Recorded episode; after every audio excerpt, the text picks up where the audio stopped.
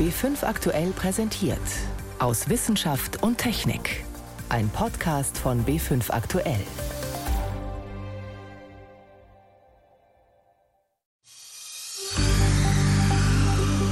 Was passieren würde, ist, dass durch diese Kernspaltungen in der Kettenreaktion Energie freigesetzt wird. Es ist aber jedenfalls nichts, was man mit dem vergleichen kann, was 1986 passiert ist. Sagt Robert Kilger von der Gesellschaft für Anlagen- und Reaktorsicherheit GRS. Trotzdem ist beunruhigend, dass sich da möglicherweise etwas tut in der Ruine von Tschernobyl. Was? Darüber sprechen wir gleich. Außerdem geht es um attraktive Pflanzen, die von Forscherinnen und Forschern offenbar bevorzugt werden. Doch zuerst fragen wir, was aus einem Corona-Medikament geworden ist, das die Bundesregierung im Januar gekauft hat. Das sind einige unserer Themen heute. Am Mikrofon ist David Globig. Endlich läuft es rund bei den Corona-Impfungen in Deutschland. An manchen Tagen werden mehr als eine Million Impfstoffdosen verabreicht. Für Arztpraxen fällt in einigen Bundesländern jetzt sogar die Impfpriorisierung und die Infektionszahlen, die sinken. Da vergisst man leicht, dass nach wie vor Menschen schwer an Covid-19 erkranken. Wir brauchen also nicht nur Impfstoffe, sondern möglichst auch Medikamente zur Behandlung der Krankheit. Schon Anfang des Jahres hat Bundesgesundheitsminister Jens Spahn 200.000 Dosen von Medikamenten angeschafft, die auf sogenannten monoklonalen Antikörpern basieren. Sie sollen bei Risikopatienten angeblich einen schweren Verlauf vermeiden. Doch Kritiker bemängelten damals, der Kauf sei voreilig, man wisse zu wenig über die Wirksamkeit der Medikamente. Ob sich das geändert hat und wie es nach dem Großeinkauf weitergegangen ist, darüber berichtet Daniela Remus. Es geht um industriell hergestellte Antikörperprodukte, die das Coronavirus neutralisieren und damit seine Ausbreitung und Vermehrung stoppen sollen. Aber damit das klappt, muss das Medikament zu einem ganz bestimmten Zeitpunkt verabreicht werden, erklärt Oliver Witzke, Direktor der Klinik für Infektiologie am Universitätsklinikum Essen. Ganz, ganz wichtig ist, dass das früh gegeben werden muss. Patienten dürfen keine oder ganz wenig Symptome nur haben, wenn es gegeben wird.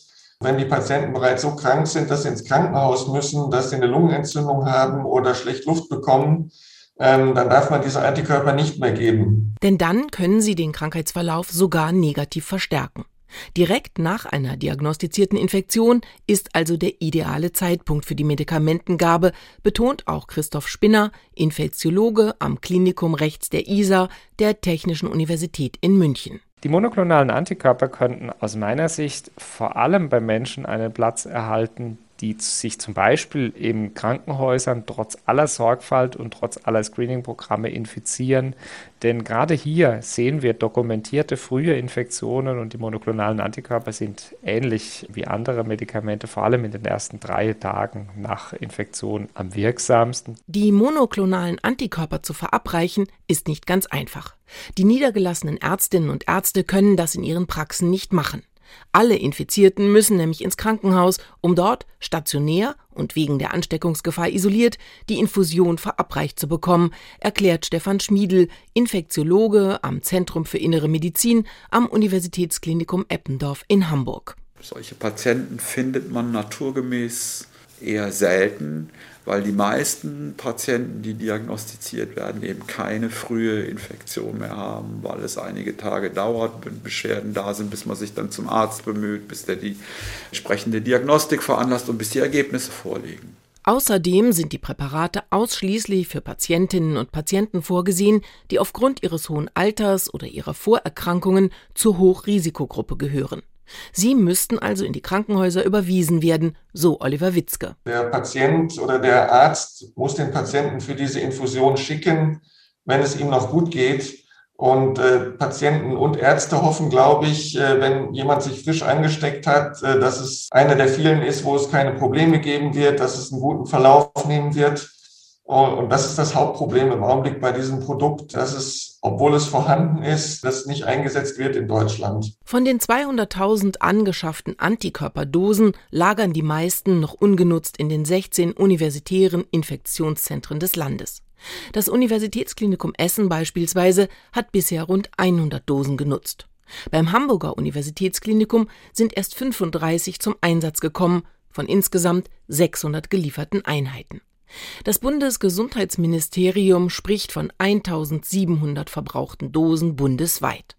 Und noch ein anderer Grund erschwert den Einsatz der Therapie, erklärt Stefan Schmiedel. Es gibt eine Reihe von Unsicherheiten und Problemen im Einsatz mit diesen Substanzen. Und ich glaube, das erste Problem ist die Datenlage, dass der Nutzen für den Patienten da ist und wie groß der ist, ist nicht sonderlich gut. Erst wenige Daten liegen wissenschaftlich begutachtet vor. Alle anderen sind nur den Pressemitteilungen der Herstellerfirmen zu entnehmen. Und die Angaben sind vage. Die Viruslast reduziere sich durch die Antikörper, die Patienten seien weniger schwer krank. Wegen der fehlenden Daten sind die Medikamente in der EU noch nicht zugelassen. Jede Behandlung gilt als experimenteller und individueller Heilversuch, es bedarf der Zustimmung der Betroffenen. Außerdem müssen Nutzen und mögliche Schäden genau abgewogen werden. Deshalb, so die Zwischenbilanz der Forschenden, die Antikörpertherapie ist aufwendig, mit unklarem Nutzen und mehr offenen als geklärten Fragen. Daniela Remus war das über monoklonale Antikörper in der Corona-Behandlung. 35 Jahre ist die Nuklearkatastrophe von Tschernobyl jetzt her. Erst vor drei Wochen war der Jahrestag. Aber selbst dreieinhalb Jahrzehnte nach der Explosion des Reaktors und der Kernschmelze gibt es offenbar noch so etwas wie Glutnester in der Ruine, womöglich auch in einer unzugänglichen Kammer, in die damals einiges von der lavaartigen Masse geflossen ist, die sich aus Brennelementen, Reaktorteilen, Beton und Sand gebildet hatte. In einem aktuellen Artikel heißt es jetzt von ukrainischen Forschern, dass sie besorgt seien, dass in diesem Raum eine Kettenreaktion Fahrt aufnehmen könnte. Sie messen jedenfalls eine steigende Zahl von Neutronen in diesem Bereich der Ruine. Ich habe darüber mit Robert Kilger gesprochen. Er leitet die Abteilung Kernbrennstoff bei der Gesellschaft für Anlagen- und Reaktorsicherheit GRS. Frage an ihn, was weiß man denn, was sich in dieser Kammer tut? Also zunächst einmal, was wir beobachten, ist ein erhöhter Fluss an Detektoren, die sich außerhalb dieses Raumes befinden. Die messen die Neutronenstrahlung, die aus diesem Raum austritt. Und da hat man jetzt festgestellt, dass seit vier Jahren dieses Messsignal langsam, aber stetig ansteigt in unterschiedlichem Ausmaß. Das nimmt jeder dieser Detektoren ein bisschen anders wahr. Und bei dem, der hier den größten Zuwachs feststellt, der erreicht ungefähr das Doppelte, als man vor etwa vier Jahren gemessen hat. In den Raum selbst können wir nicht reinschauen, deshalb wissen wir nicht, was da drin jetzt gerade genau passiert. Die interessante Frage ist also, was führt dazu, dass diese Detektoren diesen doch sehr schwachen Anstieg über vier Jahre hinweg hier wahrnehmen. Es geht um die Interpretation von diesem Messsignal. Was für Theorien haben die Forscher da?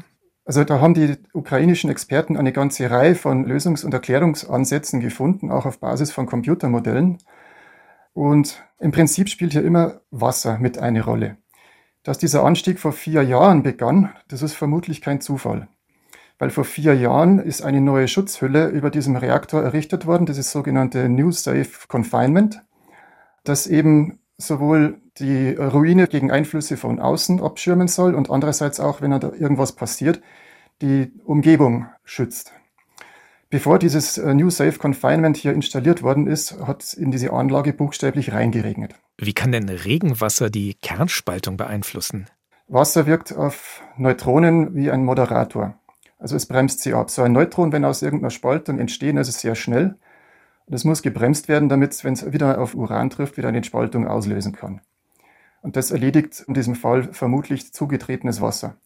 Jetzt ist es aber so, dass die Menge Wasser genau richtig sein müsste, um so eine Kettenreaktion auszulösen. Also wenn zu wenig Wasser da ist, passiert es nicht. Äh, wenn zu viel Wasser da ist, passiert es auch nicht. Und eine Modellvorstellung, eine Hypothese ist nun, dass dadurch, dass kein Regenwasser mehr nachfließen kann, im Bereich von diesen Kernbrennstoffen jetzt wirklich das trocknet, die Menge Wasser weniger wird und man kann, das ist auch was, was in diesem Science-Artikel hier offensichtlich befürchtet wird und von einem Kollegen dort auch als plausibel bezeichnet wird, sich vorstellen, dass das Verschwinden von Wasser hier, sage ich mal, dieses ganze System ein bisschen reaktiver macht und dafür sorgt, dass mehr Neutronen entstehen. Das heißt, da könnte sich möglicherweise eine Kettenreaktion beschleunigen. Wie schnell könnte das gehen? Die Ukrainer haben da gesagt, sie haben bis jetzt noch kein Szenario gefunden, das hier auf eine akute Gefahr hinweisen würde, aber nichtsdestotrotz, man weiß es nicht. Und die Konsequenz, die daraus gezogen wurde und wird, ist zweierlei. Zum einen will man die Instrumentierung verbessern. Man braucht mehr Messdaten. Man braucht mehr Informationen außerhalb, um Rückschlüsse auf das innerhalb ziehen zu können. Die bestehenden Detektoren, die sind nicht alle optimal positioniert, die sind auch nicht alle von der idealen Bauart für diesen Zweck. Da kann man einiges verbessern. Das ist auch in Arbeit. Parallel dazu überlegt man sich natürlich Präventivmaßnahmen. Was könnte man jetzt schon tun, auf Basis dessen, was man jetzt weiß, um im Vorgriff schon das Zustandekommen von so einer problematischen Kettenreaktion gleich von Haus aus zu vermeiden. Welche Möglichkeiten hätte man da? Da gibt es auch eine ganze Reihe von sehr verschiedenen äh, Überlegungen. Ein Beispiel davon ist auch in diesem Science-Artikel genannt. Das ist diese Idee, dass da ein Roboter Löcher bohren könnte und Stäbe mit Bohr in diese Schmelze einführt. Das hätte dann einen ganz ähnlichen Effekt wie in einem Kernkraftwerk der Regelstab. Wenn Sie wollen, dass die Kettenreaktion endet und gar nicht erst wieder beginnt, dann fahren Sie diesen Absorber da rein. So vom physikalischen Grundprinzip her stellt man sich da so was relativ Ähnliches vor. Das Bohr soll also die Neutronen einfangen. Falls das nicht klappt, was wäre dann das schlimmste Szenario? Wir hätten es definitiv nicht mit einer zweiten Situation wie 1986 zu tun. Das wäre nicht der Fall. Was passieren würde, ist, dass durch diese Kernspaltungen in der Kettenreaktion Energie freigesetzt wird. Sie bekämen eine deutlich erhöhte Neutronenstrahlung, sehr deutlich eine deutlich erhöhte Gammastrahlung und es würde Wärmetemperatur entstehen. Es würde auch wirklich heiß werden. Das hat natürlich auch Einfluss auf dieses Wasser, das da an Ort und Stelle ist und diese Kettenreaktion überhaupt erst ermöglicht hat. Diese Hitze würde dafür sorgen, dass das Wasser sehr wahrscheinlich verdampft. Jetzt hat diese Dampfentwicklung, die wäre sehr spontan und heftig, die hätte natürlich unter Umständen gewisse mechanische Auswirkungen auf die nähere Umgebung dass das unter Umständen dazu führen könnte, dass äh, Teile von diesem inneren Sarkophag, dass da Teile davon vielleicht einstürzen könnten. Und das würde natürlich, sage ich mal, buchstäblich eine Menge Staub aufwirbeln. Und zwar ziemlich unangenehmen Staub. Der würde das Innere von diesem New Safe Confinement kontaminieren und alle weiteren Arbeiten, die da in der Zukunft noch drin geplant sind, stark erschweren. Es ist aber jedenfalls nichts, was man mit dem vergleichen kann, was 1986 passiert ist. Was tut sich im Inneren der Reaktorruine von Tschernobyl? Das waren Auskünfte von Robert Kilger, dem Leiter der Abteilung Kernbrennstoff bei der Gesellschaft für Anlagen- und Reaktorsicherheit GRS. Sie hören B5 aktuell am Sonntag aus Wissenschaft und Technik, heute mit David Globig.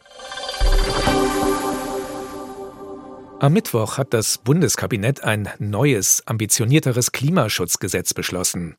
Demnach soll Deutschland schon bis 2045 klimaneutral werden. Auch die Zwischenschritte bis dahin wurden noch einmal verschärft. Trotzdem zu schaffen, sagen Experten, wenn wir unter anderem die erneuerbaren Energien schneller ausbauen, rascher auf Elektromobilität umsteigen und den CO2-Preis anheben.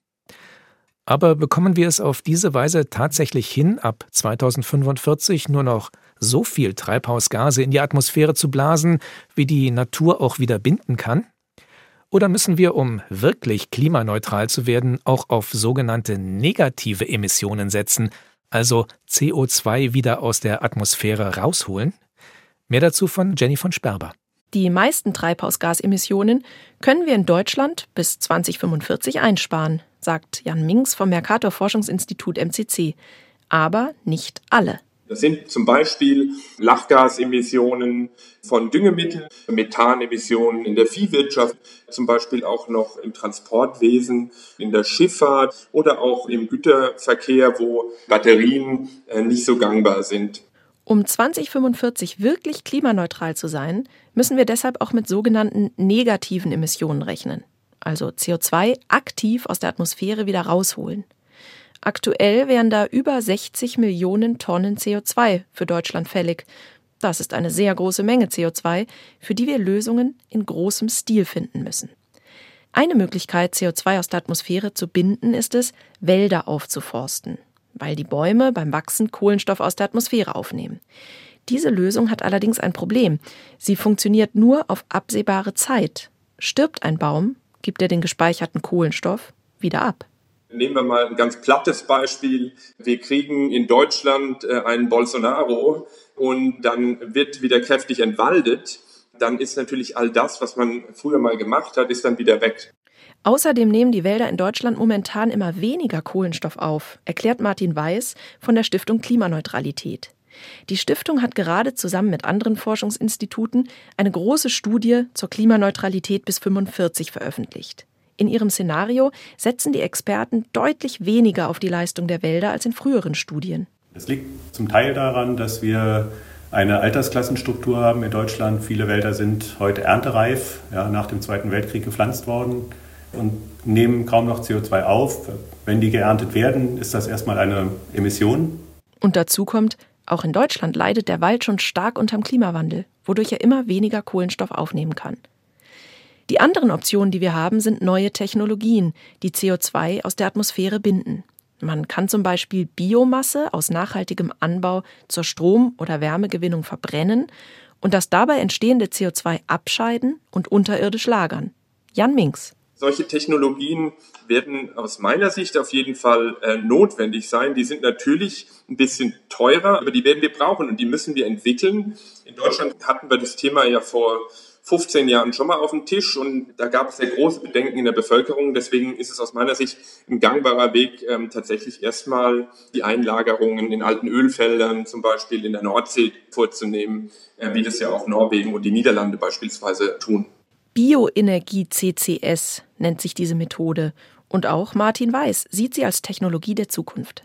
Das ist das, was technologisch bekannt und von den Kosten her der günstigste Baustein ist, aber vom Potenzial her begrenzt ist. Und alles, was darüber hinaus dann noch gebraucht wird an negativen Emissionen, können wir dann durch Direct Air Capture erreichen. Bei der Direct Air Capture holen Luftfilter das CO2 direkt aus der Luft. Dann soll es unterirdisch gelagert werden. Solche Technologien sind allerdings teuer und sind in dem notwendigen großen Stil noch nicht einsetzbar. Wir haben einfach zu lange über diese Technologien nicht gesprochen und müssen jetzt einfach zusehen, dass sie dann auch zur Verfügung stehen. In welchem Umfang wir auf diese negativen Emissionen angewiesen sind, hängt vor allem von einem ab. Wie effektiv können wir ab jetzt unsere Treibhausgasemissionen vermeiden? Wir werden wohl nicht drum herum kommen, CO2 wieder aus der Atmosphäre zu holen. Das war ein Beitrag von Jenny von Sperber.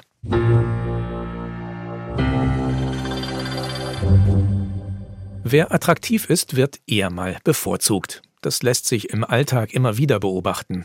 Offenbar gilt das aber nicht nur, wenn es um Menschen geht, sondern auch, wenn sich Botanikerinnen und Pflanzenkundler für ihr Forschungsobjekt entscheiden. Unscheinbare oder in Anführungsstrichen hässliche Pflänzlein haben da schlechte Karten, wie eine aktuelle Studie zeigt. Und das kann sich selbst auf Artenschutzprogramme auswirken, Susi Weichselbaumer berichtet. An der karstigen Felswand blüht ein einzelnes Edelweiß. Die Berghänge bedecken rosa Alpenrosen, samtig dunkelblau wippt der Enzian im Wind. Diese drei gehören nicht nur zu den üblichen Verdächtigen auf Tourenfotos und Postkarten, sie zählen wohl auch zu den Favoriten der Forschung, bestätigt der Botaniker am Berliner Naturkundemuseum Filippo Bertoni. Wenn es jetzt nicht um breit angelegte Themen geht wie Artenvielfalt oder Ökosysteme, dann ist ein wesentliches Kriterium, warum einzelne Pflanzen beforscht werden, tatsächlich deren Aussehen, besonders die Blütenfarbe. Bertoni hat mit Kollegen der Universität Turin 280 internationale Studien zu Pflanzenarten der südwestlichen Alpen ausgewertet. Die Arbeiten stammen aus den letzten 45 Jahren.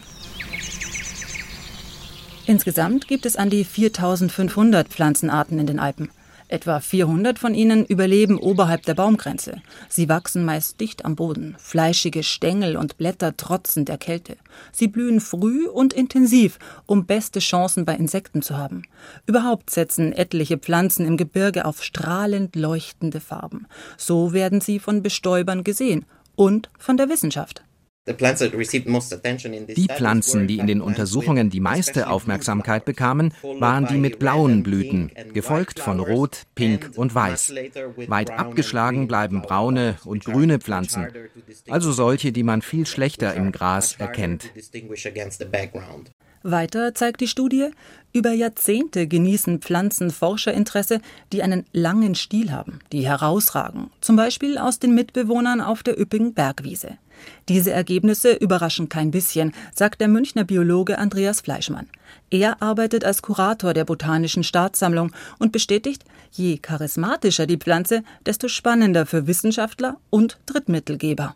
Definitiv, ich würde sagen, die hübschen, die schönen und die interessanten, weil Schönheit ja im Auge des Betrachters liegt. Aber generell die auffälligen Pflanzen, die werden besser erfasst und ich denke auch besser wissenschaftlich dokumentiert, als wenn das irgendein kleines, unscheinbares Gras ist.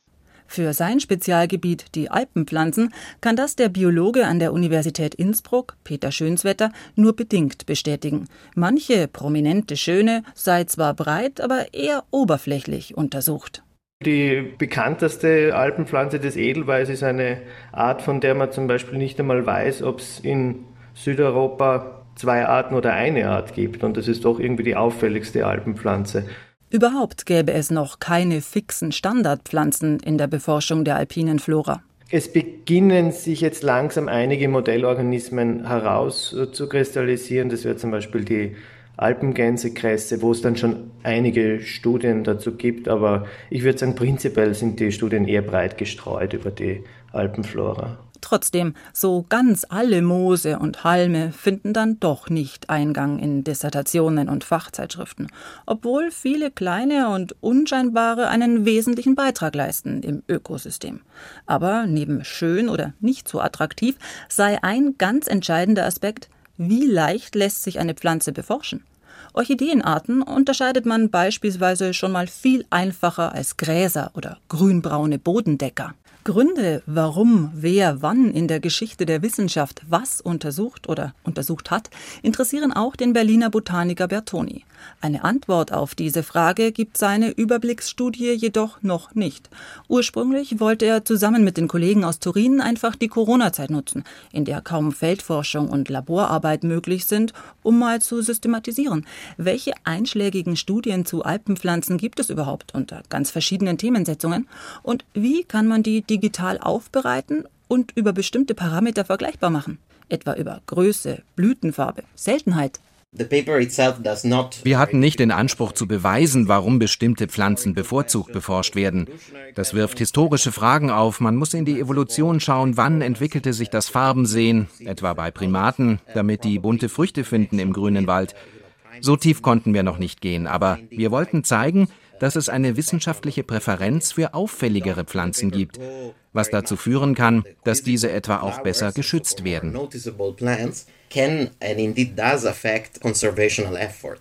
Erst wenn man wisse, dass etwas bedroht sei, könne und wolle man es schützen. Andersrum gilt aber wohl auch, je attraktiver die Pflanze, desto mehr will man über sie wissen. Und wer macht dann das Rennen? Orchidee versus Gänseblümchen? Edelweiß gegen Gras? Welche Pflanzen in der Forschung bevorzugt werden, das war ein Beitrag von Susi Weichselbaumer. So viel für diesmal aus Wissenschaft und Technik. Am Mikrofon war David Globig.